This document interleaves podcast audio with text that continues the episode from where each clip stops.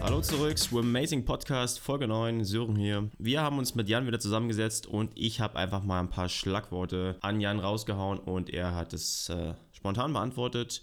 Unter anderem mit dabei, was hält er von Leistungstests? Was ist eigentlich sein absoluter Lieblingspool slash Freibad? Jan ist ja durchaus rumgekommen in den letzten Jahren in seiner Karriere.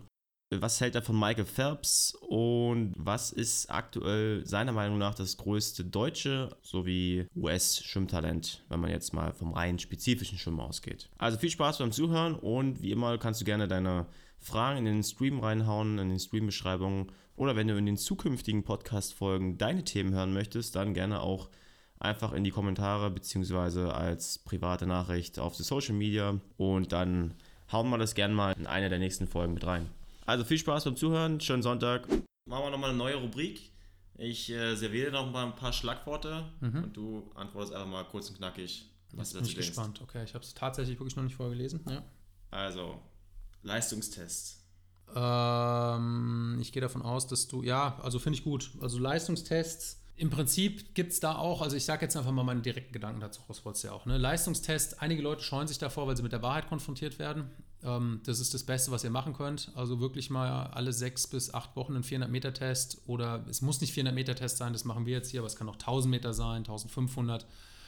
Irgend sowas zu machen, wo ihr wirklich der Wahrheit ins Auge schauen müsst und knallhart serviert bekommt, bin ich jetzt wirklich zeitlich besser geworden oder nicht, ist was richtig Gutes da baut sich automatisch auch eine Spannung davor aus. Es hat so ein bisschen Wettkampfcharakter. Das heißt, ihr trainiert auch noch für den Ernstfall und ihr habt, wie gesagt, ein Feedback, womit ihr wirklich was anfangen könnt. Dementsprechend Leistungstest top einbauen.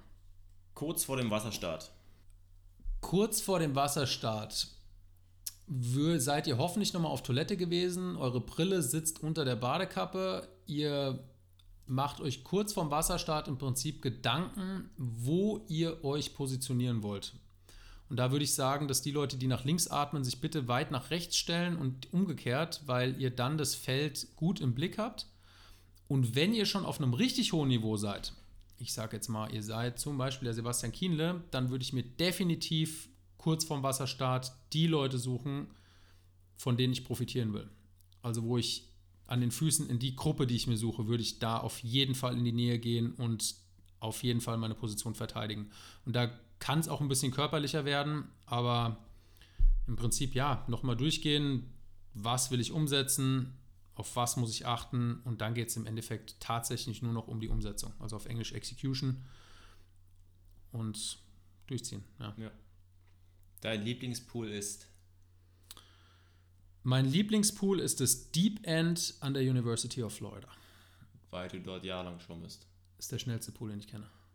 Es gibt keinen Pool, wo du reinspringst, der sich so geil anfühlt wie das Deep End in der University of Florida. Es ist abartig schnell. Also das ist, was macht einen schnellen, Schwimm, einen schnellen Pool aus? Also in der Regel sind die tief. Das ist extrem tief, Deep End, weil die haben dann einen Zehner, Deep weil die da auch Diving haben. Also das ist geile Startblöcke. Also wie gesagt, abartig schneller Pool. Also wenn ich sagen würde, mein Lieblingspool ist auf jeden Fall das Deep End in der University of Florida, obwohl er drin ist. Also es ist ein Indoor-Pool. Wenn ich jetzt sagen müsste Outdoor Pool, würde ich sagen. Ähm, oh ja, ja gut, ich habe einen vergessen. Der, der, das Freibad in Rom ist ach, saugeil. Also da, wo der, wo der Sette Colli Wettkampf stattfindet und wo die WM 2009 war. Also das ist, die beiden würde ich sagen 50-50. Okay. Freibad, das in Rom und Hallenbad Deep End in der University of Florida. Okay, können wir mal googeln, heutzutage, wenn man so schön sagt. Die optimale Wassertemperatur Fürs Training. Fürs Training würde ich sagen 26,5. Für einen Wettkampf würde ich sagen 27,6. 4. Michael Phelps. Goat. Okay. Sportartenübergreifend. Für die, für, die, für die Neudeutsch, die noch nicht so ganz so in dem, in dem Slang drin sind, greatest of all time. Ja. Das, äh, dein, oder das größte Schwimmtalent. Das ich kenne? Ja, was dir jetzt da in den Kopf schießt. Kann ein aktuelles sein, es kann eins aus der Geschichte sein. Mm,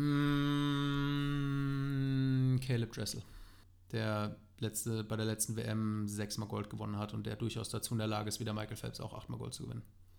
Ja. Ist der talentierteste Sportler, den ich Ich meinte jetzt, äh, also schnell mal raus, deutsches, also größtes. Florian Wellbrock. Okay. Nicht mal, also mit Ist er jetzt auch aktuell bei der EM gut durchgestartet?